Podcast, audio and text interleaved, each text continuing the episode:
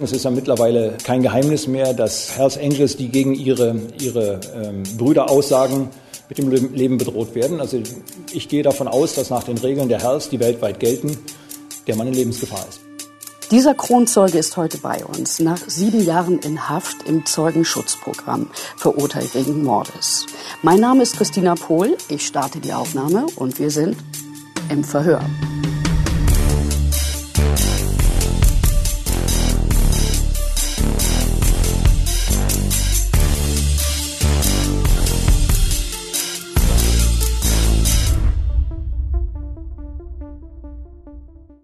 Zum ersten Mal haben wir einen echten Delinquenten hier bei uns im Verhör. Er hat seine Strafe abgesessen, Kassa Zagaran. Herzlich willkommen. Sie sind ehemaliges Mitglied der Hells Angels. Schön, dass Sie doch noch einer Vorladung gefolgt sind. Das ist wahrscheinlich nicht mehr so schön, oder? Danke für die Einladung. Ja, anderer Kontext diesmal. Anderer Kontext. Ja. Aber ohne meine Kollegen wären sie niemals hier gelandet. Thomas Heise und Klaas Meyerheuer, ihr recherchiert seit über 15 Jahren zum Thema Rocker und ihr kennt euch schon ein bisschen. Ne? Wo und wie habt ihr euch kennengelernt? Na, wir, kennen, wir, kennen Kasra, wir kennen Kasra natürlich aus einem berühmten Mordprozess, äh, wo er angeklagt war.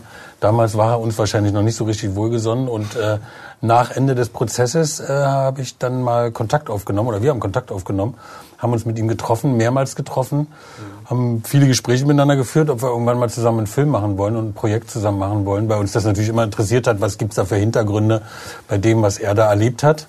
Am Anfang waren wir noch per Sie und distanziert, aber mittlerweile sind wir per Du nicht mehr ganz so distanziert, weil wenn man viel über das Leben des anderen erfährt, stellt sich automatisch natürlich so eine Nähe ein, wo man dann nicht mehr sie sagen kann. So deswegen. Wir haben uns aber auch schon vorher mal kennengelernt, in Anführungsstrichen kennengelernt, als Kaspar noch sozusagen auf der bösen Seite des Lebens war. Das war 2012. Da sind die Berliner Hells Angels, also die Westberliner Hells Angels, um den damaligen Präsidenten Kadir Padir verboten worden. Da gab es eine große Razzia äh, in Reinickendorf und da ist er dann auch aufgetaucht. Wir waren mit zwei Kamerateams da und auf einmal tauchte Kasra auf und ähm, war noch richtig im Aggressionsmodus, war noch einer der jungen Wilden damals und hat uns auch direkt erstmal beschimpft und auch auf die Kamera getreten. Ich weiß gar nicht, weißt du das noch? Ich konnt, kann mich nicht mehr wirklich dran erinnern. Ich hatte so viel Geschehnisse wir und gucken, Ereignisse. Wir gucken uns das einfach mal zusammen ja, an, ja. diese Szene, weil äh, das wirklich äh, interessant ist. Wisst euch mal, wie zu das Land geht von jedem einzelnen die scheiß Kamera zerstanden Ich schlage euch kaputt. Halt die Fresse, verzieht ja. euch. Sie haben noch Problem mit, mit der Polizei, Kam nicht wir. Nein, mit der Kamera, die Furzen. Sie haben noch ein Problem.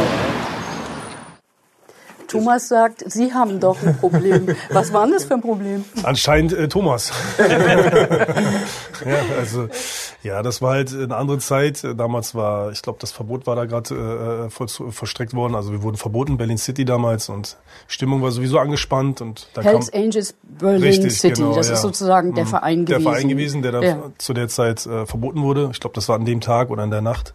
Und dementsprechend war die Laune sowieso im Keller. Und dann kamen die beiden hier noch mit ihrer Kamera und haben draufgehalten. Und dann hatten wir irgendwann keinen Bock mehr, beziehungsweise ich. Und dann habe ich dann einfach mal so ein bisschen durchgegriffen. Man muss zu der Szene äh, äh, noch dazu erzählen, die geht eigentlich ein bisschen länger und ein bisschen weiter. Also das Rohmaterial natürlich von dieser Szene. Weil dann kommen irgendwie LKA, irgendwie Beamte, irgendwie zu uns und sagen, hör mal, äh, wollt ihr Anzeige erstatten? weil er ja die Kamera getroffen hatte und so, die waren sozusagen ja für jede Anzeige dankbar, die man sozusagen erstattet. äh, und dann habe ich mich noch gehört, äh, äh, sozusagen im Rohmaterial, wie ich zu denen sage, nee, das klären wir Sonntag. Also Sonntag war sozusagen der nächste Ausstrahlungstermin des Magazins und genau. äh, ich glaube, wir haben das aber nie ausgestrahlt. Nee, ich habe es glaube ich nie gesehen, oder? Ja. Wie ist das, sich so zu sehen? Also man geht auf ein Kamerateam und tritt. Das war ja, war das ein Low Kick? War das tatsächlich ein bisschen? Ich weiß nicht, ich habe das ja. nur ganz kurz gesehen. Ich, ja. nochmal, ich war halt ein Tritt. Ich, ja, nicht schön. Ne, würde ich heute so nicht mehr machen. Warum nicht? Ja, weil es sich nicht gehört. Mhm. Mein, das gehörte, ich meine, das ist Journalismus, ihr macht da, also ihr beide habt da eure Arbeit gemacht, die haben ja nichts getan persönlich, die haben mich nicht beleidigt, die haben ja lediglich ein paar Fragen gestellt, glaube ich, im Vorfeld. Und äh, eigentlich gab es da gar keinen Grund, sich so zu verhalten, aber damals war das äh, noch anders. Meine Sichtweise anders differenziert als heute, äh, würde ich auf jeden Fall heute so nicht mehr tun, sagen wir mal so. Mhm. Ja. Und an dieser Stelle nochmal äh, Entschuldigung für den Tritt. Alles, alles gut, alles äh, ähm, äh, ja. Die sind auch einiges gewöhnt. Also ja, ja, das glaube ich. Die beiden sind äh, Ich glaube, ich weiß auch jetzt, warum wir die Szene nicht ausgestrahlt haben. Weil Kasra, muss man ganz ehrlich sagen, war uns damals noch relativ unbekannt. Kasra war relativ neu so damals bei den Hells Angels 2012. Ich glaube, da mhm. warst du noch nicht so lange dabei. Mhm, und wir kannten natürlich vor allen Dingen Kadir Padia, den Präsidenten und ein paar Leute um Kadir Padia. Kassra gehörte noch zu den Neulingen und der war uns noch nicht so bekannt. Das wird sich noch ändern. Also wir haben ihn dann noch sehr, sehr gut kennengelernt. Thomas hat es ja schon ein bisschen angedeutet. Kassra wird noch eine sehr führende Rolle spielen. Aber damals kannten wir ihn noch nicht so richtig. Kasra Zageran war Mitglied des Hells Angels Motorcycle Club. Der Rockerverein unterhält in 38 Ländern sogenannte Charter. Es ist ein reiner Männerclub. Frauen sind nicht zugelassen. Die Mitglieder bewegen sich vorzugsweise auf Harley-Davidson-Motorrädern und tragen Lederwesten, ihre Kutten. Die Clubs sind organisiert wie Kaninchenzüchtervereine mit Kassenwart und Satzung. Doch es gibt auch einen Sergeant at Arms, der für die Bewaffnung zuständig ist.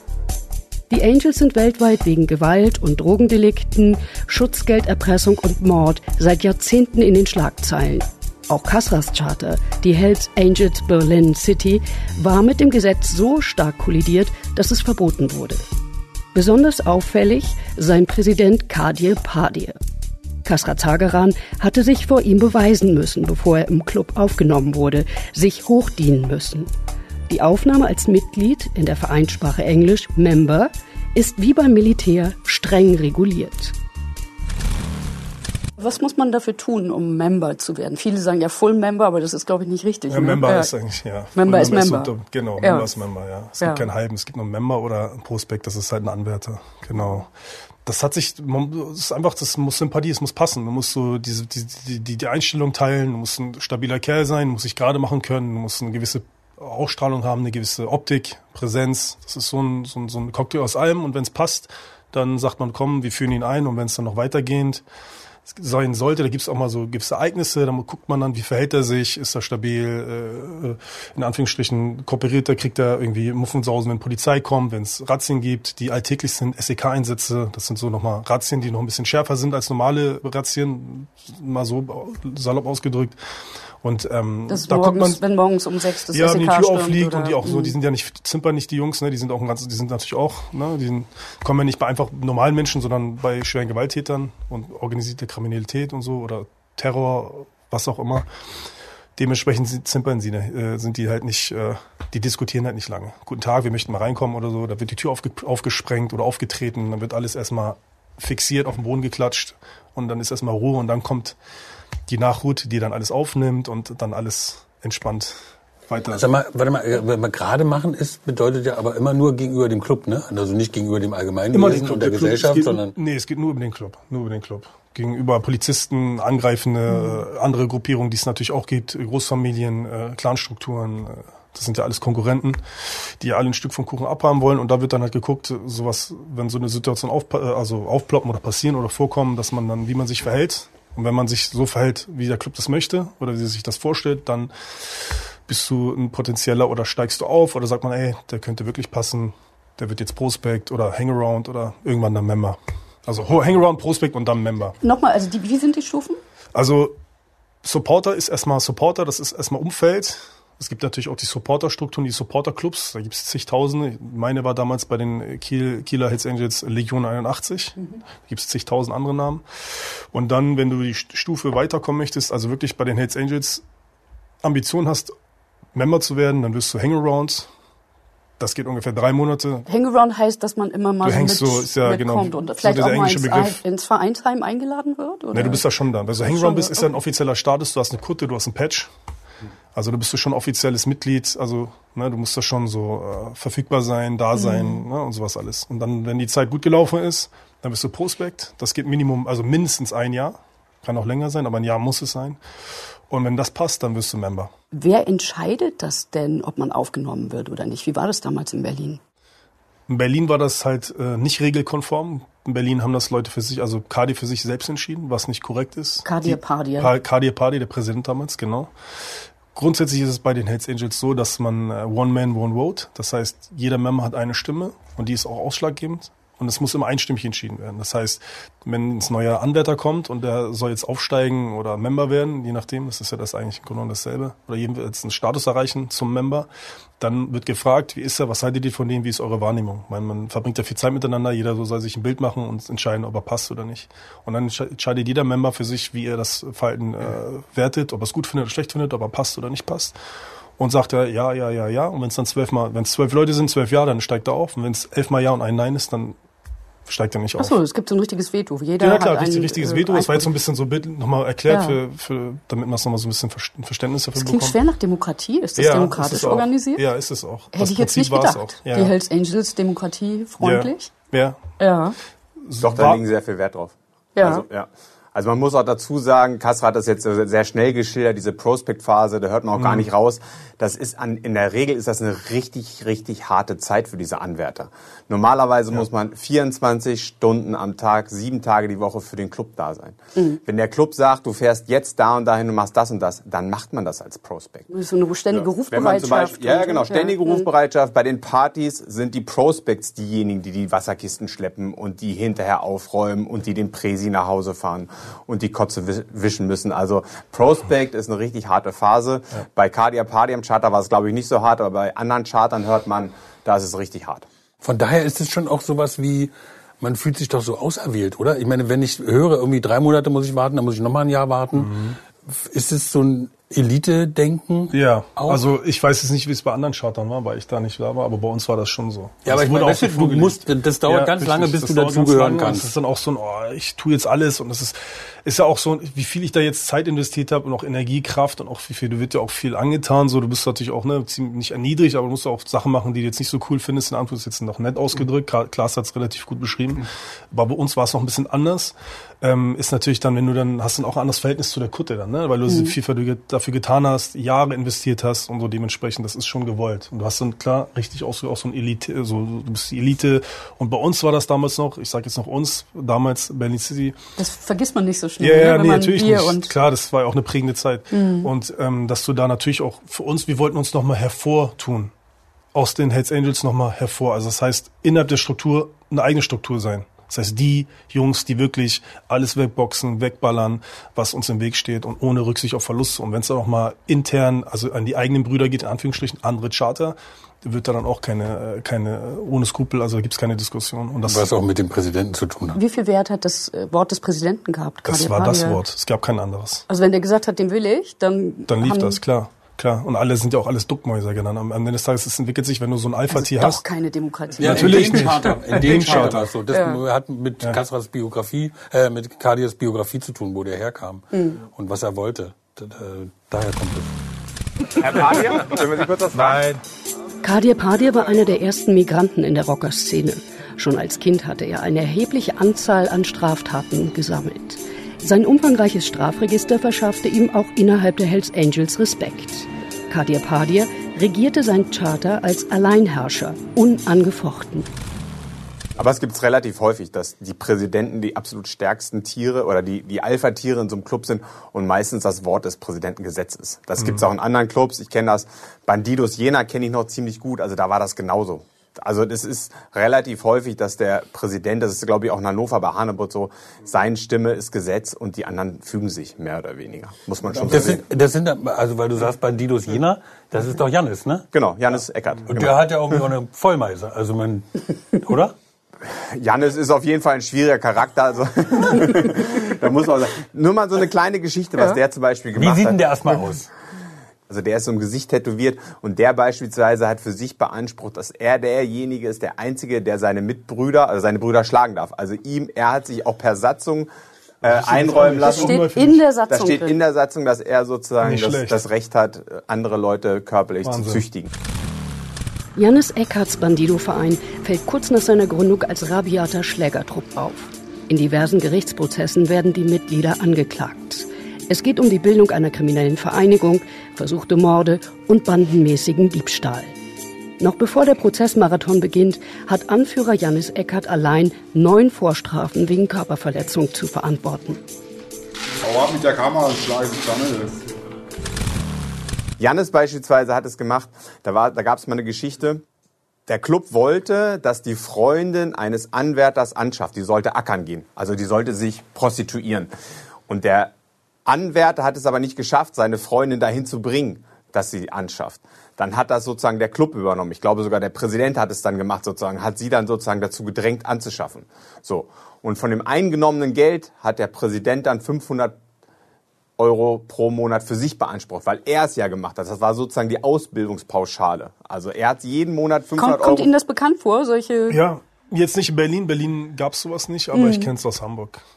Aber was auch eine schöne Geschichte ist, beschreibt mal, wie ihr sozusagen auch als Prospect andere Member beschützt habt und wo ihr sie beschützt ja. habt. Das war, das finde ich sehr bildlich. Also ja, weil, genau, also jetzt zu dem Thema, das war halt so, es gab früher mal eine Situation, daher kam das, um das zu, zu kurz so ein bisschen zu, zu erzählen, war ein relativ angetrunkener Member auf einer Feier irgendwo im Restaurant wurde, ist dann auf Toilette gegangen, alleine und wurde dann gefunden, halb kaputtgeschlagen von, von den anderen Brüdern. Und da hat man sich entschieden, jeder Prospekt kriegt einen zugeteilten Member und den beschützt er mit allem, was er kann und was er hat.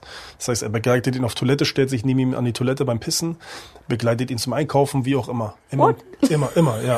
ja, es ist so. Und bei Party Cardi war das immer so, wir sind immer drei mitgelaufen. Ich und noch zwei andere. Je nachdem.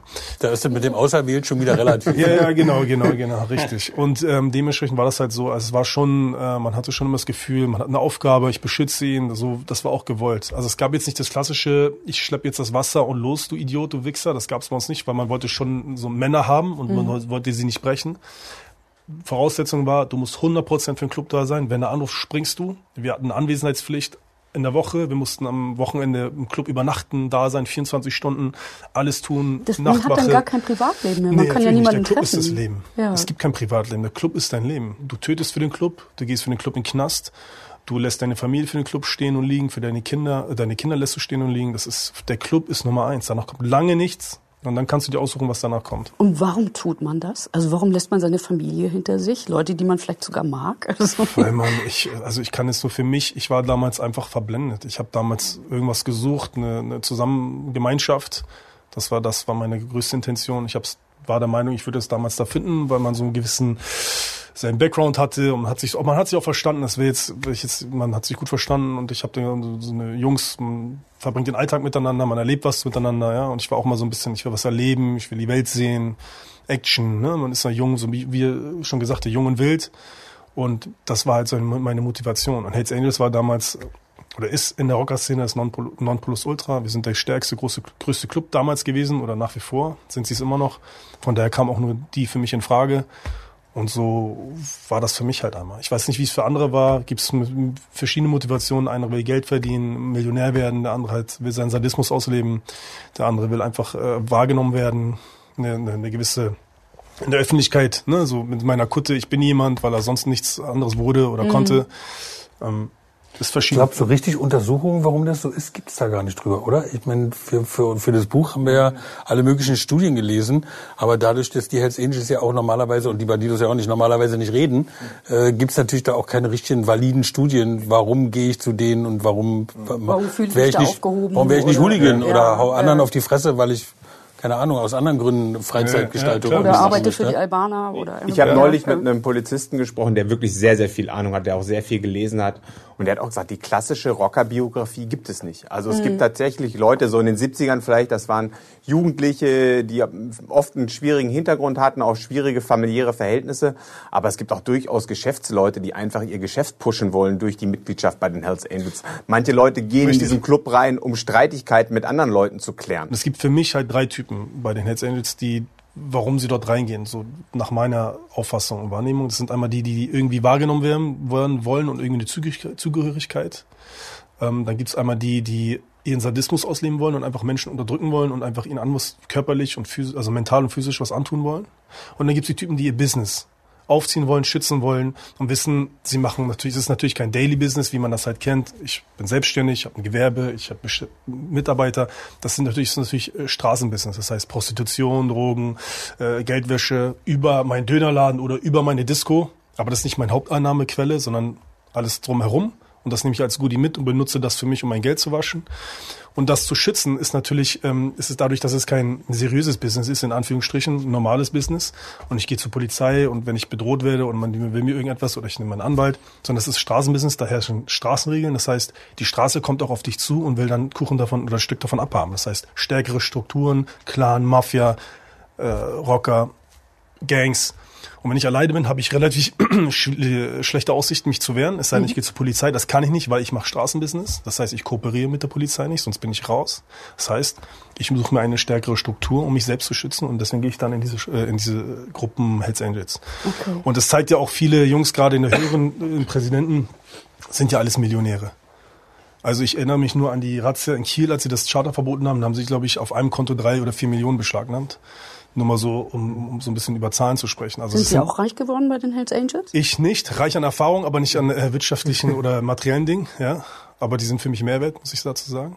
Aber ähm, nur so ein bisschen, also es sind keine kleinen Ganoven. Wir reden hier von wirklich Millionenbeträgen, wirklich Umsätzen, von wirklich äh, Geld und nicht von irgendwelchen Straßenräubern, die irgendwo mal kurz einbrechen, um sich einen Fernseher zu klauen. Wirklich mal, Business. Wenn es um Schutz geht, was du jetzt gerade ja. beschrieben hast, da ist ja eigentlich die Kutte und das Patch, also das Abzeichen äh, der Hells Angels oder natürlich auch der Bandidos ja relativ wichtig, weil es ja die Erkennbarkeit ja, genau.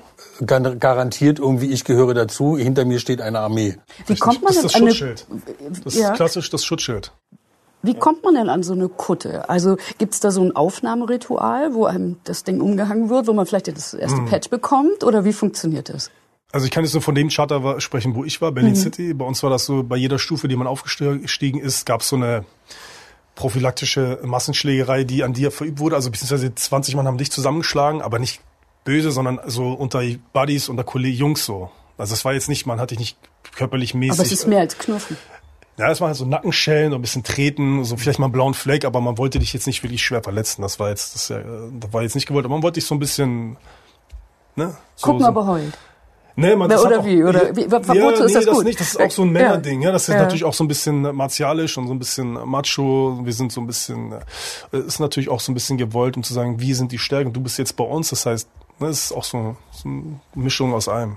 Übrigens, und das war so bei uns damals. Übrigens lustig. Ja. Ich meine, diese gleichen Rituale gibt's ja irgendwie beim SEK und beim MEK auch. Ja. Also in Sachsen äh, gibt's ja gerade großen Ärger. Ich glaube in Leipzig, ne? Oder Klaas? Ich glaube, wo ja. die beim MEK, mhm. wo sie ja auch irgendwie Leipziger MEK. Genau. Okay. Ja, die haben sich gegenseitig beschossen ne, mit äh, Gotcha-Munition. Also die, die Neuanwärter. Ja, ich glaube, ich glaube, da wo Männer zusammenkommen und sich als Elite empfinden, ob das jetzt ein Rockerclub ist oder eine Polizeieinheit oder Soldaten, die haben meistens immer irgendwelche Aufnahmeriten. Ne? Die wollen halt irgendwie demjenigen, der irgendwann dazugehört, noch ein bisschen was antun, um ihn halt nochmal um einfach zu zeigen, wir sind halt die stärksten Jungs und wir halten das aus. Ich glaube, es gibt Bilder aus Amerika, da beschießen sich Polizeieinheiten mit solchen Tasern, mit solchen Elektropistolen mhm. oder so. Einfach um zu zeigen, wir sind die härtesten. Ja. Genau. Unter uns gibt es übrigens nicht.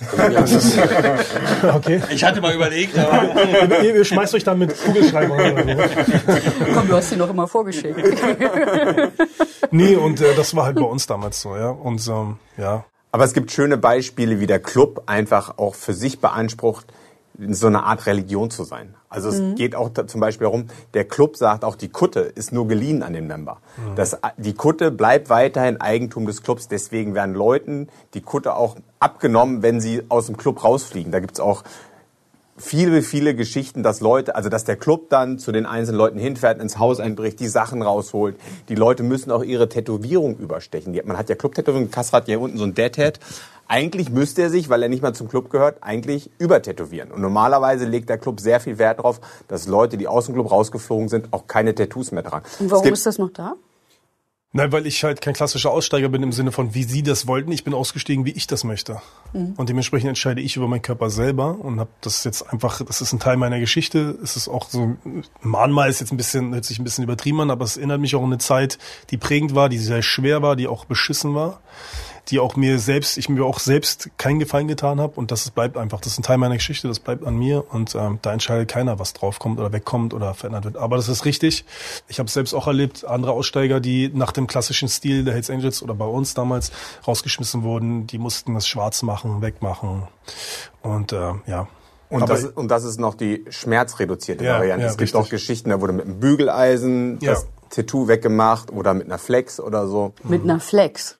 Ja, so abgerubbelt mehr oder weniger. Also, aber es gibt, oder es wurde, in Amerika gibt es eine ganz eklige Geschichte, da wurde die Tattoos rausgeschnitten. Ja, ja. Hm. richtig. Ja. Okay, aber wir sind ja erstmal bei dem Aufnahmeritual. So. Da sind wir schon beim Ende. Man muss Ja, ja, genau. Das Aufnahmeritual. Also man wird ein bisschen verprügelt und Ja, dann, genau, äh, wenn man das alles aushält und hinterher lächelt, wird man aufgenommen. Und du wirst so oder so aufgenommen. Das ist einfach Ja. so ein Ritual. Okay. Ja, und das ist ja nicht, also klar hört sich für den Außenstehenden dramatisch an, aber das ist so eine Buddy-Schlägerei, ein paar Nackenschellen, Hals, Maul, ein paar blaue Flecken, so, das ist so aus deren äh, Wahrnehmung und dann bist du dann Member. Das ist ja dann schon entschieden. Das ist dann der Vollzug, der dann gemeldet wird, so in Anführungsstrichen. Ja. Und kriegt man dann tatsächlich eine Kutte umgehängt oder Nee, du kriegst das? ähm, das Patch und eine Kutte hast du ja schon, weil du bist ja schon Prospect. Das heißt, du erweiterst deine Kutte nur mit den Patches. Dann kommt dann der Death Head, wie auf dem Buch zu sehen, der Totenkopf mit dem Flügel, mit den Farben, dann darüber das, äh, äh, der Name, so eine ein Halbkreis, Hells Angels, kriegst vorne dann nochmal die Zugehörigkeit. Unten der Bottom Rocker, der ist schon drauf. Das der Bottom Rocker ist so der untere Teil der Kutte, da steht dann die, das Charter, zu dem du zugehörig bist. Das kommt dann, vorne kommt dann noch Hells Angels und das war's dann. Weil das Charter ist Haben ja Sie schon die drauf. Kutte noch? Die habe ich nicht. äh, Die ist damals beschlagnahmt worden bei der, bei der Verhaftung. Die müsste noch beim LK an der Asservatenkammer sein. LK. Bekommt man nicht auch so ein Bild, wo dann Ja. der Name draufsteht? Also bei uns, in unserem Fall war das so, ich habe dann als, äh, zu, als Geschenk äh, zur Familie, habe ich einen, äh, einen Bilderrahmen bekommen. Habe ich eine Überraschung. Ja, super. Haben Klaas und ich aus, dem, äh, aus der Asservatenkammer des LKA besorgt. Okay. Äh, der Perser 81. Nein, das ist natürlich ein Scherz. Wir sagen nicht, wo wir es her haben. Ja. Äh, nee, das ist nicht aus der Asservatenkammer. Was steht da drauf? Lies mal vor, bitte. Welcome to the family. Perser 81. Und das war Northtown. Northtown, ja. Jetzt ist ein anderes Thema. Wir wurden ja damals verboten in Berlin City. Und, äh, Man musste dann irgendwie weiter bestehen das, und irgendwie weiterleben als Club.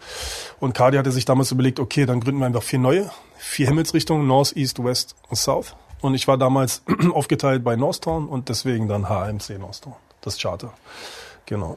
Und das hing bei dir im Zimmer oder wo? Ja, wo stand bei mir in der? Vitrine. Zeig's nochmal. Stand bei dir in der Vitrine. Ja, ja. Ja.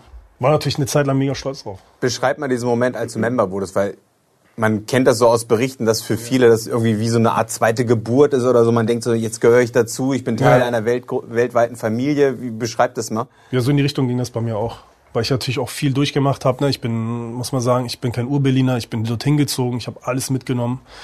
Ähm, Freundin, Kind und so und bin dann da. Ich kannte niemanden, für mich gab es nur den Club und für dementsprechend war ich auch nur fixiert auf den Club. Ich habe viel mitgemacht, ich habe musste mit Polizei viel Druck und so, das macht ja trotzdem was mit einem. Ne? Du hast ja immer Druck im Nacken, auch wenn man immer so tut, als wenn das, ja, scheiß auf die Bullen, so das ist ja damals, oder fick die oder was auch immer. Trotzdem hast du ja Druck, wenn du auf der Straße unterwegs bist, zu Hause fliegt die Tür schon wieder auf. Und das macht was mit einem und dann auch die ganze Zeit, diese ganzen Repressalien da sein, mitmachen, hinfahren und so. Und dann, als ich dann Member wurde, war das erstmal erlösend und natürlich auch mega stolz drauf. Ja. Und ich war natürlich geil, ich habe es geschafft, ähm, jetzt bin ich Member und aber da ging es erst richtig los. Aber gleichzeitig ist das organisiert wie ein Verein. Ne? Ja, also total, es gibt klar. so einen Kassenwart wahrscheinlich. Ja, ne? Kassenwart, es gibt einen Treasure, also einen Treasure, genau, Mhm. Secretary, Road Captain, Vizepräsident, Präsidenten, Sergeant, äh, genau. Warum bist du da nichts geworden? Weil ich es nicht wollte. Nee, ich frage mal, es war wirklich, also, Ja. Nee, es gab's das, also es, das springt jetzt ein bisschen innerhalb unserem Charter damals, ich sage jetzt mal bewusst unser, weil ich ja damals zugehörig war, war das halt so, es gab eine Struktur in der Struktur. Also wie gesagt, klassisch One Man, One Vote. Es gibt Regeln, Rulenbuch, schwarze, schwarze Buch, da stehen die Regeln ganz klar drinne. Aber wie der Mensch halt so ist, äh, machtgeil, opportun, äh, narzisstisch, was auch immer, gibt's da viele, viele äh, Gründe, entwickelt er so, eine, so ein Eigenleben in dieser Struktur und nutzt das für sich. Und jeder, der stärker ist, da, da herrscht ganz klar das Recht des äh, Stärkeren. Und der das Sagen hat, der macht sich die Regeln einfach intern. Und bei KD war das so, der hat sich eine Struktur um sich herum äh, geschaffen. Ich habe bei der Polizei immer gesagt, der Inner Circle. Und die haben für sich das alles entschieden. Da gab es kein One Man, One Vote oder so. Da heißt, ich gebe vor, ihr duckt euch, ihr kriegt alle was vom Kuchen ab und Thema ist durch. wie nah warst du da? Ich war gar nicht dran. Nee? Ich war gar nicht dran. Im Und das ist auch der Grund, warum Sie nicht aufgestiegen sind. Das ist Grunde auch der. Grund- Oder warum äh, Erstens man das, nicht weiterkommt. erstens das, das waren alles Jungs, die sich auch aus der Gegend kannten, die sind zusammen aufgewachsen, die sind Weddinger Jungs gewesen, Reinigendorfer Jungs, die kannten sich alle, Mütter, Väter, Schule, was auch immer, hatten auch eine Vergangenheit bei den Bandidos, die sind ja damals auch übergetreten, viele davon waren Bandidos-Member und dadurch hat ja nur seine Vertrauensperson diese Position bekommen, das hat er ja entschieden. Und dementsprechend ist das, wie gesagt, dieser Inner Circle gewesen, diese fünf, sechs Personen, ein, zwei noch dazu, die keine Position, kein, kein Office hatten, aber und ich, im Gegenteil, ich bin ja erstmal ambitioniert ran und habe dann, deswegen habe ich vorhin extra ganz bewusst gesagt, da fing es erst an. Da ist dann die Maske für mich dann auch gefallen. Also komplett, weil ich viele Dinge gesehen habe, die ich halt vorher nicht wahrgenommen habe, weil ich auch völlig verstrahlt war von der ganzen Geschichte. Und erst da merkst du ja auch, wenn du wirklich Entscheidungsprozesse mitbekommst, die nicht stattgefunden, sondern einfach, wie sie dann einfach gemacht werden, Sachen umgesetzt werden innerhalb der Memberschaft und wie auch da umgegangen wird mit Membern und so da war für mich dann das Thema dann auch irgendwann, weil da vieles passiert ist, auch dann, dann durch. Sie haben eben gesagt, dass äh, viele von denen früher bei den Bandidos waren. Mögt ihr ja. vielleicht mal erklären, das ist ja die, das waren die Rivalen. Äh, Kadir Padir, wir sehen da oben Bild, vielleicht äh, mögt ihr ihn auch einmal zeigen. Äh, der war früher bei den Bandidos, das sieht man ja unschwer. Irgendwie mögt ihr mal ein bisschen erzählen, was der für einen Werdegang hat? Ganz spannende Chef? Biografie. Ja. Also das ist Kadir, da ist er damals noch bei den Bandidos. Ähm, ich finde übrigens, er hat so ein Faible für, ich bin ein bisschen schicker als die anderen, oder? Also ist er, ist er eitel? Also, Gut gesagt, hätte ich nicht gesagt. Woran ja, sieht man ja das? Na, na, hier, diese weiße Mütze. Also ich, mir sind jetzt nicht so viele aufgefallen, die weiße Richtig, Mütze. Ich, der hat auch, der hat auch gerne eine weiße, eine weiße Weste ja, total, gehabt und war so ein bisschen, war so ein bisschen super, Gucci, oder? Ja, ich bin erstaunt als, äh, als Außenstehender, dass du das so gut erkannt hast. Ähm, er hat für jeden Ausgang, er hat drei Kutten gehabt. Du darfst normalerweise nur eine Kutte haben. Er hat für jede, fürs Fahren hat er eine Kutte gehabt, fürs ausgehende Kutte und für den Alltag hat er eine Kutte gehabt. Er hatte ja. drei Kutten. Aber also er wollte ja auch der König von Berlin Ja, sein. natürlich, klar. Hier oben haben wir Kadia auch. Das war schon eher so dieser unangenehme Tag, äh, wo das Vereinsverbot war, oder war das eine Razzia davor gewesen, Klaas? Nee, nee, 2012 beim Vereinsverbot. Genau, und hier ist er noch ähm, bei den Bandidos. Bei den Bandidos ähm, MC Centro hießen die damals. Ähm, die sind dann gewechselt. Ich weiß nicht, inwieweit wir das jetzt sozusagen im Detail erzählen wollen. Aber das war schon eine schlagkräftige Truppe. Also da von denen sind, glaube ich, zwei nicht mit drüber gewechselt. Der Rest ist zu den Herz Angels gegangen. Also ja, was man vielleicht dazu ich, wissen muss, ist, ich, dass... Soll ich mal kurz... Ja, bitte, bitte. Ja. Also, Kadir, Kadir ist so ein Weddinger Junge. Ne? Also der kommt aus dem, aus dem aus dem Berlin-Wedding, harte Gegend, türkische Eltern, war ein Boxer, war ein guter Boxer, ist auch mal deutscher Meister geworden. So und 2000, so um die 2000er Jahre haben, hat sich dieser Konflikt zwischen Bandidos auf der einen Seite und Hells Angels hochgeschaukelt in Deutschland. So und was die Bandidos gemacht haben, ist, die haben sich geöffnet, also aus sagen wir mal aus dieser bio-deutschen Ecke heraus haben sie angefangen auch äh, Jungs mit Migrationshintergrund auf, aufzunehmen. Also die gerade diese Berliner Truppe von den Bandidos waren die ersten, die so Jungs mit Migrationshintergrund in den Club gelassen haben. Und Kadirs Bruder Ersoy war einer der ersten Member. So. Und mit Ersoy ist auch Kadi in den Club gekommen. Und Kadi ist ein Typ, der ist sehr durchsetzungsstark, der ist sehr selbstbewusst und vor allen Dingen, der ist sehr kampfstark der kann auch intern mal ganz schnell die Fäuste fliegen lassen. Und weil er, weil er ein sehr, sehr guter Boxer war, mhm. ist er meistens als Sieger aus diesen internen Streitigkeiten herausgegangen. Kadi ist wahnsinnig schnell aufgestiegen zum Vizepräsidenten, hat den, hat dann den Präsidenten rausgeekelt. So hört man es. Bove, ja, damals. Hat, hat den Präsidenten rausgeekelt und ist dann selber Präsident geworden. Und das glaube ich schon, ich glaube, irgendwie 2007, 2008, mhm. so in mhm. diesem Bereich. Richtig. Und damals war der erst 23 Jahre alt. Und es war für damals, also für die Verhältnisse ist es sehr, sehr früh gewesen. Kadir war mit Abstand der jüngste Bandidos-Präsident in ganz Deutschland. Die anderen Rocker-Präsidenten der Bandidos, das waren in der Regel Männer, die 20 Jahre älter waren, die die ganzen 40, 70er, plus, 80er Jahre mitgemacht haben, die dieses ganze Rocker-Leben schon 30 Jahre kennen. So, Kadir war einer, der kommt von der Straße und ist innerhalb von kurzer Zeit ein Bandidos-Präsident und, und auch so schon sehr mächtig und hat sich aber auch im Club überhaupt nichts sagen lassen. Und hat er denn auch Konflikte mit den Hells Angels? Das gab es ja damals auch schon. Auf, auf, auf Kadia trifft irgendwie ähm, auch wenn er äh, Moslem ist, trifft ein gutes, äh, ein gutes Zitat aus dem Neuen Testament zu. Hm. Matthäus 10, 34. ich bin gekommen, nicht gekommen, um euch den Frieden zu bringen, sondern das Schwert. Ja. Das ist, das ist krank, oder? Kaspar? Wunderbar. Ja, perfekt. So, das ist, das irgendwie, so. wo der war, ja. war Stress. Ja, ja, so, und immer ich. Oben, da steht immer oben ich drauf und immer ich will die Macht haben. Und genauso stieg er dann auch äh, bei den Bandidos relativ zügig äh, auf, auch durch äh, Gewalttaten, die schon wegweisend waren für die nächsten also, Jahre. Es war klar, wohin er will. Er hat ja auch bei den Mandidos äh, äh, so aus seiner Erzählung heraus viel getan, auch auf der Gewaltebene, um auch aufzusteigen, weil nur so steigst du auf. Er war wirtschaftlich nicht stark. Das heißt, wie steige ich auf? Nur durch Gewalt. Was Weil- hat er denn zum Beispiel gemacht? Er ist ja dann ist auch vor Gericht gelandet deswegen, ne? Ja, ja, ist Ja. auch in vielen Dingen auch freigesprochen worden. Ich kann jetzt nur von dem erzählen, was er erzählt hat. So äh, Leute, äh, die Kutten äh, weggenommen, zusammengeschlagen. Seine Truppe haben versucht, Leuten den Arm abzuhacken. Äh, in Finofurt gab es einen krassen Vorfall, da wurden Leute fast äh, äh, Sehen wir da auf, gekillt. auf den Bildern da Ja, hier. Das ist ein Auto und ich sehe sehr viel Blut. Genau. Das können wir im, Ich äh, wenn du willst, können wir das im. Detail erzählen. Das Ja. ist, Genau, genau, ist ich, ich reiß das nur kurz an. So, so, er wusste halt, wirtschaftlich komme ich nicht weit. Das heißt nur mit Gewalt. Und in diesen Strukturen herrscht nur das Recht des Stärkeren, wie gesagt. Und du kannst so viel Geld haben, wie du willst. Wenn du körperlich oder mit der Gewalt nicht gegen ankommst, kannst du das Geld sonst wohin schieben. Also das bringt dir nichts. Und dementsprechend, das wusste er und hat damit voll gepunktet. Und deswegen ist er auch, wie Klaas gut beschrieben hat, äh, ich kann es nicht besser machen, auch so krass und so schnell aufgestiegen. Bis heute ist er nach wie vor in seiner Position, so gehe ich mal stark von aus, oder so wie ich viel ich weiß.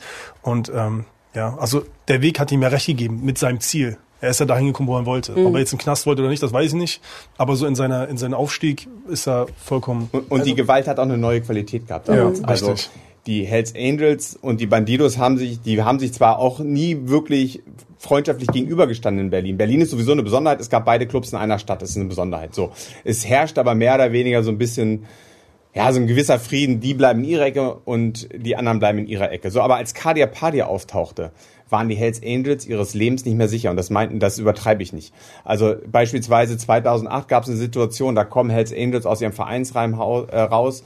Cardia Padia muss irgendwie durch Zufall in der Nähe gewesen sein. Die Hells Angels kommen raus und diese beiden Hells Angels werden massiv attackiert mit Macheten und so. Die Polizei hatte damals eine Kamera installiert vor dem Vereinsheim der Hells Angels. Deswegen weiß man, dass Cardia Padia da gewesen ist. Er wurde für die Attacke freigesprochen. Er ist verurteilt worden wegen unterlassener Hilfeleistung, weil er nicht eingegriffen hat, als diese beiden Hells Angels da schwer verletzt wurden. Also er bewiesen ist, dass er da war. Ob er zugestochen hat, weiß man nicht. Aber die Szene sagt natürlich, dass er da dabei gewesen ist. Ich würde gern noch mal auf diesen Kuttenklau kommen, weil das ist ja auch was, was starken Symbolcharakter hat, nicht? Und das hat er ja auch, äh, der hat ja Der war- tatsächlich einem Hel- Hells Angel aufgelauert. Der nicht? war 2007. Da ist er, Ja. hat er nachts irgendwie Dirk Fenrich aufgelauert. Der ist Pressesprecher der Hells Angels Nomads in Berlin. Das mit dem Pressesprecher müssen wir auch noch mal erklären, aber später, ja. das- genau, genau. Ja, aber der hat Ja. auch eine Funktion, die eher ungewöhnlich ist. Und er hat irgendwie Fenrich aufgelauert, ist äh, nachts dahin, äh, hat ihm sozusagen vor dem Haus, der hat sein Moped, also seine Harley da abgestellt, dann ist Kadia da aus dem Gebüsch gesprungen gekommen, äh, hat ihn schwer verletzt. Äh, die Frau und die Tochter von Fenrich haben oben aus dem Fenster das quasi mitbekommen. Der hat ihn abgestochen, hat ihm die Kutte weggenommen ähm, und ist dann irgendwie von dann geflüchtet. Das Lustige ist, dass ähm, zu der Zeit Padia von der Polizei abgehört wurde. Das heißt, als er dann mit der Kutte im Gebüsch hockte und äh, abgeholt werden wollte, weg wollte, ähm, haben die Ermittler zugehört, als er da schnaufend ins Telefon äh, geatmet hat und äh, gesagt hat, sie sollen ihn mal abholen. Live on tape. Also quasi, quasi live on tape. Und dann gibt es sehr schöne Überwachungsbilder, die wir haben. Ja, also man muss, ich will Thomas ungern korrigieren, man muss natürlich immer sagen, er soll es gemacht haben. Er soll, das war die Anklage. doch noch drauf gekommen. Okay, Ich weiß, Da kommen wir auch ich gleich hab, das drauf ist, das ist, das war die Anklage. Konjunktiv habe ich nicht so. Thomas hat sich so mit dem Konjunktiv. Er soll es gemacht haben. Er ist für die Tat freigesprochen worden. Interessanterweise gibt es dieses Telefonat, ne, diese Überwachung, und es gibt Bilder von einer Tankstelle in Gelsenkirchen. Auf diesen Bildern sieht man eindeutig, wie Kadir Padia mit seinem Bruder in Gelsenkirchen eine Plastiktüte übergeben an den damaligen Vizepräsidenten, an den, heu- der ist immer noch Vizepräsident der Bandidos. Das war sozusagen der Deutschlandchef, der mächtigste Bandidos Deutschland. Peter, ja, Richtig. Peter Maczolek bekommt von Cardi eine Plastiktüte überreicht, kurz nachdem in Berlin einem Hells Angels die Kutte geraubt Vier wurde. Stunden. Eins und eins zusammenzählen, wahrscheinlich ist in dieser Plastiktüte die Kutte drin. Der Richter hat es nicht so gesehen, Cardi ist für diese Tat freigesprochen worden. Weil, man muss sagen, bei Fenrich natürlich, also der Hells Angel, äh, ja auch, äh, es waren zwar die Bandidos und er ist abgestochen worden, aber trotzdem, man redet nicht. So, wir haben Fenrich damals auch versucht zu befragen, auch vor Gericht. Ähm, Und der redet natürlich nicht darüber, wer es gewesen ist. Der weiß Das natürlich. geht wer. gegen die Ehre, Das Vereinsehre. geht gegen die Ehre, das mache ich nicht. Ja. Nein, Hells Naja, nicht nur das kann nicht nur die Ehe- besser erzählen. Man, man redet einfach mit der Richtig. Metall.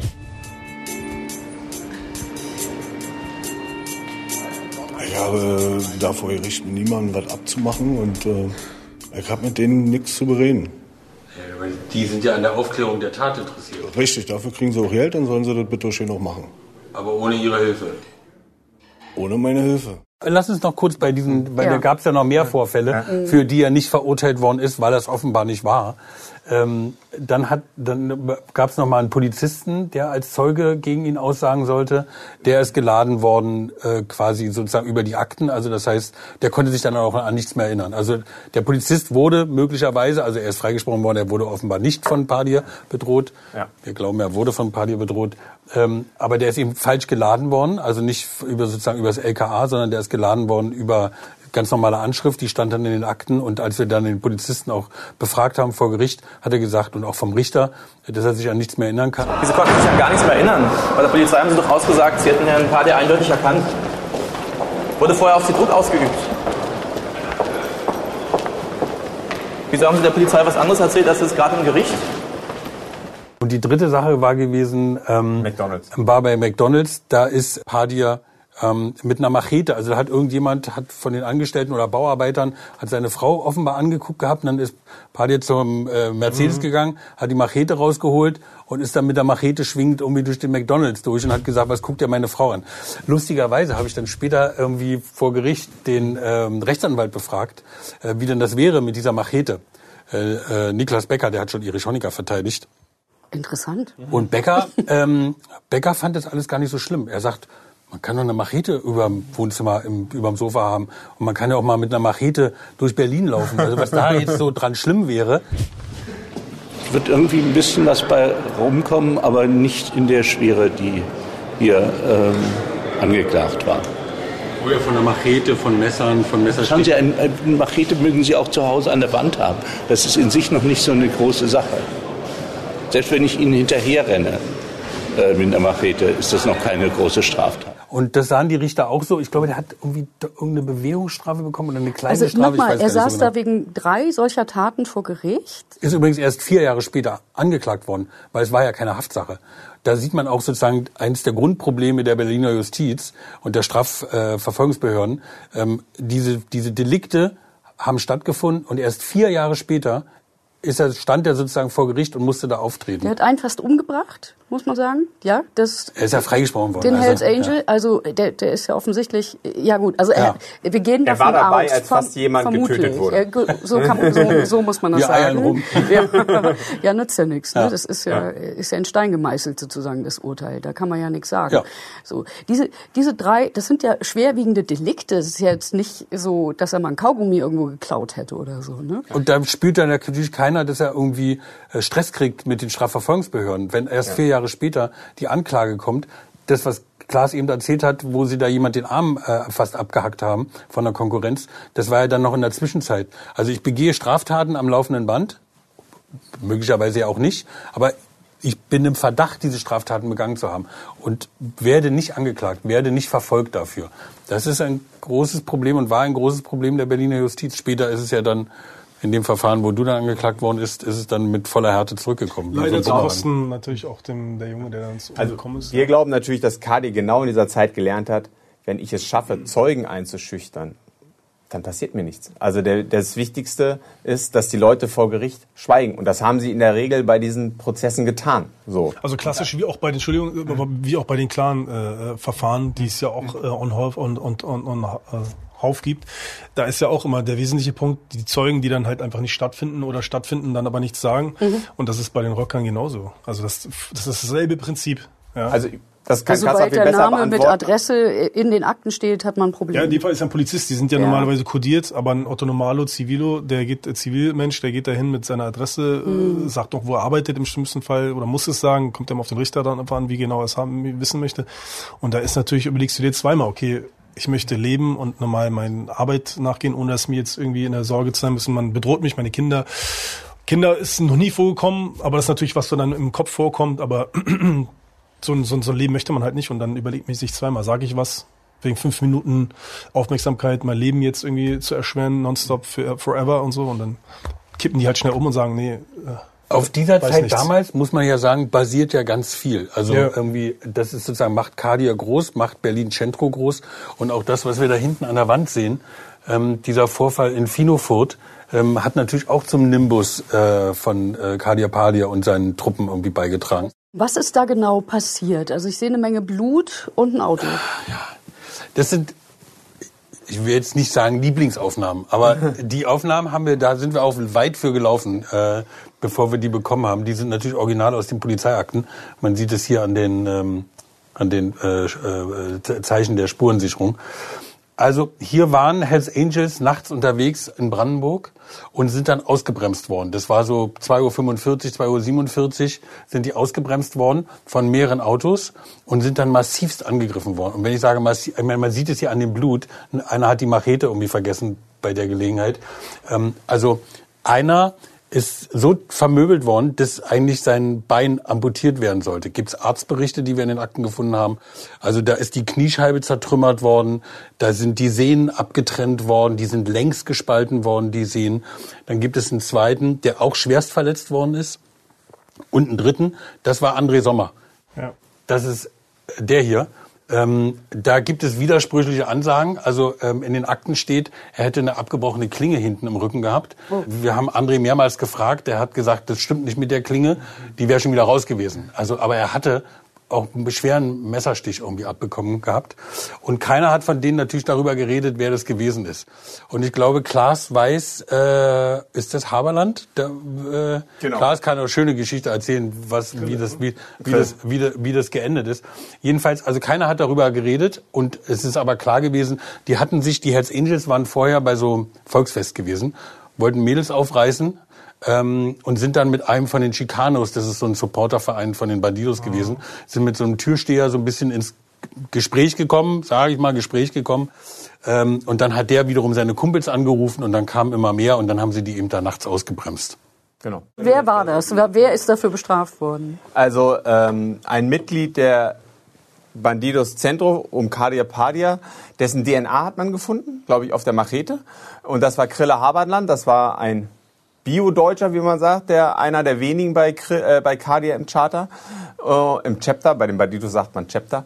Äh, und der ist dafür verurteilt worden vom Landgericht in ähm, Frankfurt-Oder. Ich war auch bei dem Prozess und die Strafe ist aber ewig nicht vollstreckt worden. Immer wenn der Haftantritt haben sollte, dann hat er irgendwie äh, angegeben, er habe was mit dem Rücken. Er hatte mehrere ärztliche Atteste und wir wissen es nicht ganz genau, aber ich glaube, der hat bis heute nicht gesessen. Also das ist 2009 gewesen ja. übrigens. wir haben jetzt 2022. Bitte mal nachrechnen. Ja? Genau. Also. Das Interessante ist überhaupt, also die haben ja nicht irgendwen angegriffen. André Sommer ist auch wirklich eine Rockerlegende, mhm. so und der gehört auch zu einer Gruppierung oder gehört zu einer Gruppierung. Da oben sieht man es auch Nomads. Die verstehen sich auch als Eliteeinheit der Auch Berliner der, muss man sagen. Auch ne? Berliner, ja. aber die Nomads sind immer so eine Eliteabteilung der Ostberliner, der Eliteabteilung der der Hells Angels Nomads. Die gibt es auch nur einmal jeweils in den jeweiligen Ländern. Also in Deutschland gibt es nur eine Abteilung, die sich Nomads nennen darf und die verstehen sich auch als Eliteabteilung. Also das. Was ist das? Ist das eine ganz krasse Truppe? Truppe? Also ganz kurz, ich noch einen kleinen Cliffhanger ja, will ich noch ja, einbauen. Okay. Sommer übrigens wird es später nochmal erwischen, werden wir auch nochmal hier im Podcast besprechen. Sieben Kugeln haben ihn, haben ihn getroffen. Wir wären, in der Kassra vielleicht nicht, aber wir wären, glaube ich, alle tot gewesen, ja. wenn das, was ihm dann später noch widerfahren ist.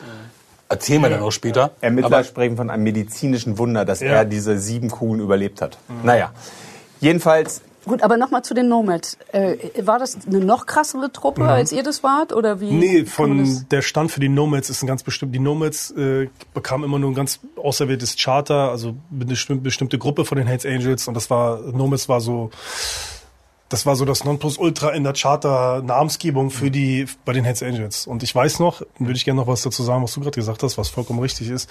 Ähm, Kadir war immer ein Groll, dass die Nomads, die Nomads waren in Berlin. Also André Sommer, ich gesagt, was für eine Verschwendung, so eine Wichser. Und sagte, Schande, dass diese den Namen Nomads tragen, den müssten eigentlich wir kriegen. Also so war es, hat auch ganz offen kommuniziert bei uns. Also die waren sowieso sich nie grün gesonnen. Es war so ein Agreement, äh, aber Thema Nomads, äh, KD war das. Ist ja auch ein kleiner, ist ja auch ein kleiner Kulturkampf. Ich ja, meine, da, ja, klar. da trifft ein Ostberliner Hooligan, der sozusagen zwei große Interessen im Leben hatte.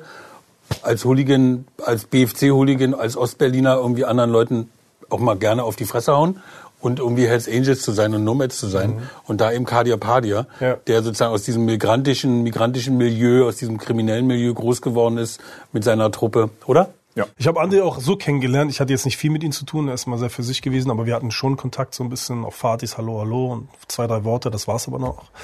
Ähm, der, das war mal so mein, meine Wahrnehmung, dass er schon so einen gewissen, gewissen Wertekanon hatte, so mhm. auch innerhalb der Struktur. Also er war so ein Typ, der schon so, so, so, so seine Richtlinien hatte, die er macht und die seine Grenzen hatte und die überschreitet er nicht. Deswegen hat das auch relativ gut funktioniert bei denen, ob man das jetzt gut findet oder nicht, aber so war das halt.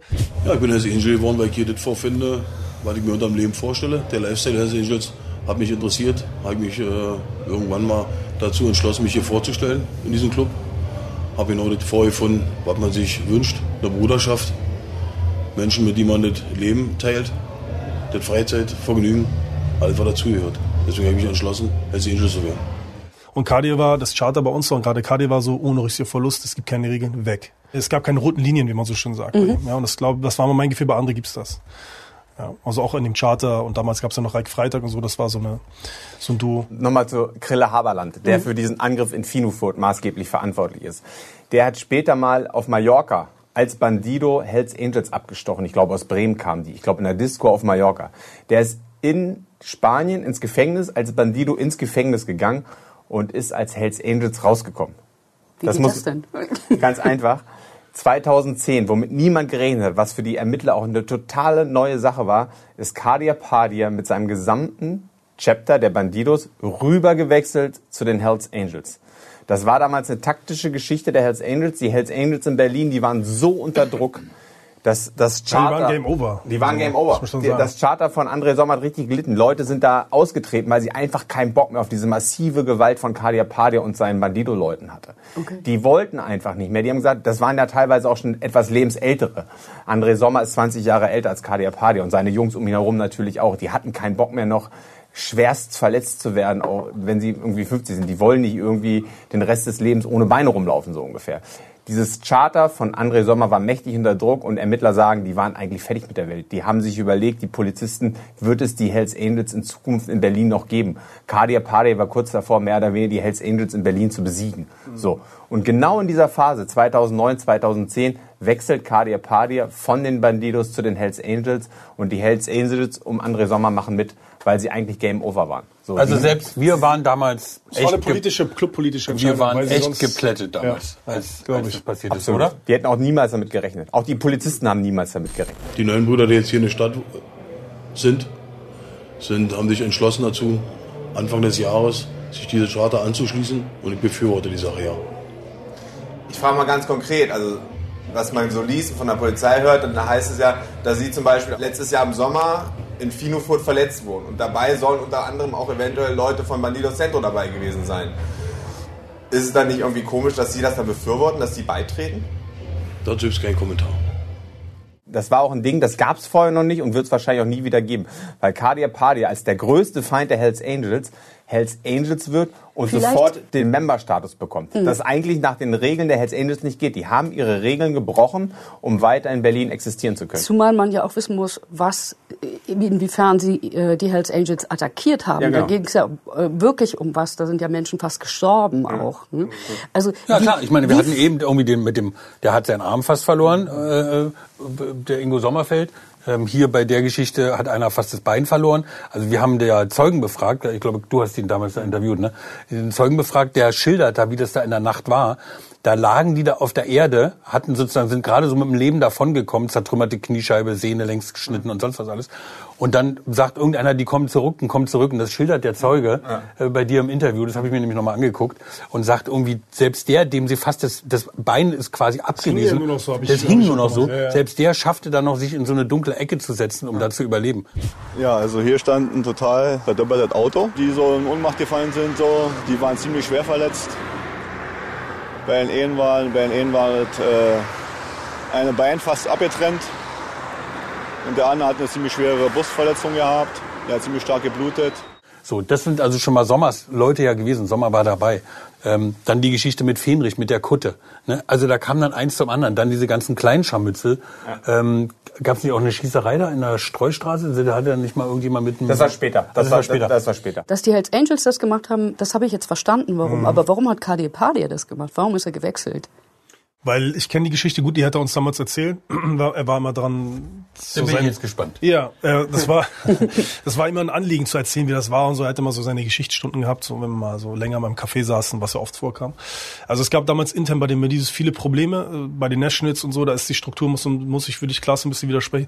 Bei den die Hells Angels sind offiziell anders strukturiert und anders aufgebaut als die Bandidos. Bei, die, bei den Bandidos ist es klar, Hierarchie, Pyramidensystem. Es gibt Nationals, dann gibt es die ganze das arbeitet sich so runter. Und da ist es ganz klar. Da gibt es diese One-Man, One-Vote nicht.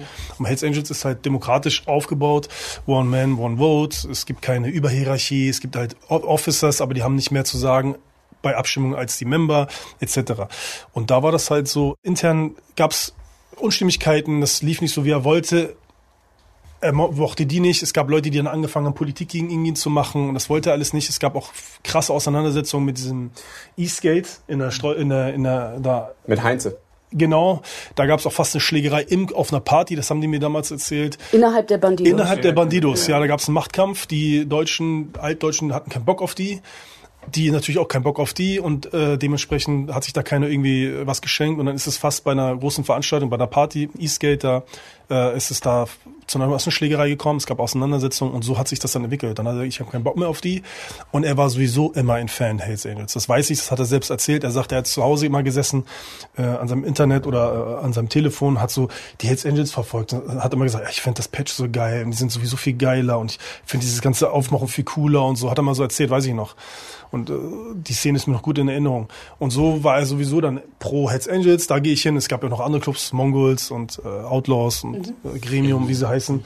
Und ähm, die waren halt die Nummer eins. Und so ist dann der Übertritt, Übertritt aus seiner Perspektive. So hat sich das dann entwickelt. Ja. André Sommer war meiner Meinung nach immer klar, von wem, wo die Angriffe kamen. Und er wurde ja jetzt nicht wenig verletzt so wie ich es jetzt mitbekomme. Ich weiß es auch. Und auch seine Jungs wurden ja nicht, nicht verletzt. Und die sind, die waren Game Over. Klar sagt, die waren kurz davor, die waren tot. Mhm. Also das war ganz, die waren, die konnten nicht mehr aus dem Clubhaus raus. Das weiß ich aus Erzählung von den Jungs. Bei sowas waren die ihm relativ ehrlich. Und es war ja auch klar, nach dem, was da alles passiert war, die haben einfach Angst. Dann kam der Übertritt. Klar, musste man machen politisch. Da war, glaube ich, für André Sommer und Nomitz nie äh, wirklich gewollt, aber also vom Herzen, aber man hat's gemacht, weil man A, wieder Club leben wollte und B, einfach für den Club besser war. Und dann war die Frage, weil du kannst nicht als komplettes Member zu den Regeln sagen, du kannst nicht als komplettes Charter als Member zum Member wechseln. Das heißt, vom Bandidos Member zum Hells Angels Member werden. Das ist zum Beispiel bei Krisha Wobe dann später, äh, äh hat sich das, äh, war das, die sind als Prospect Charter geworden, aber anderes Thema. Du musst als Prospect Charter übertreten. Das heißt, alle werden degradiert zur Zweitstufenanwärter, also Prospect, und werden dann erst Member. Mhm. Und es gibt immer ein übergeordnetes Charter, die für, die für die zuständig waren. Und da stand im Raum, das sollen die Nomads machen. Und da hat Kadi gesagt, verpisst euch, mache ich niemals. Den Opfer, den nehmen wir nicht mehr ernst, die haben wir so Game Over gemacht. So haben sie es mir erzählt. Ah, das wäre groß, das wäre großes Kino geworden. Das machen wir nicht. Wenn André Sommer der Patenonkel von Kadia Pali geworden wäre. Genau, ja, so, so ungefähr. Ja, das, das, machen wir nicht, weil die hätten die niedergemacht. Also André Sommer hätte sich mit Sicherheit an den abgearbeitet, mhm. prospekttechnisch. Er ist ja sowieso oldschool, das heißt nochmal eine ganz andere Auffassung, was Prospekt angeht. Und mit der Geschichte da wäre nicht glücklich geworden. So. Man hat einfach neue Regeln gefunden. Genau, und so, so ist man das einfach umgegangen. Es war rein politisch. Frank Hahnroth hat damals eine wesentliche Rolle gespielt. Ich, äh, Potsdam, die Jungs gibt's glaube ich teilweise gar nicht mehr. Ich glaube, Christopher ist schon lange raus. Der war zu meiner Zeit schon raus. Äh, äh, ähm, genau, und so war das dann auch gerade nochmal mit Kadi. Also es war kurz davor, dass Kadi sogar ihm untergeordnet war in den neuen, bei den Hells Angels Strukturen, aber das war No-Go, deswegen dieser ganze Switch dann Türkei und so, weil es macht eigentlich sonst gar keinen Sinn. Ja. Ja, ich würde sagen, an dieser Stelle schließen wir die Akte und erfahren in der nächsten Episode, wie es weiterging. Gerne. Ich stoppe die Aufnahme.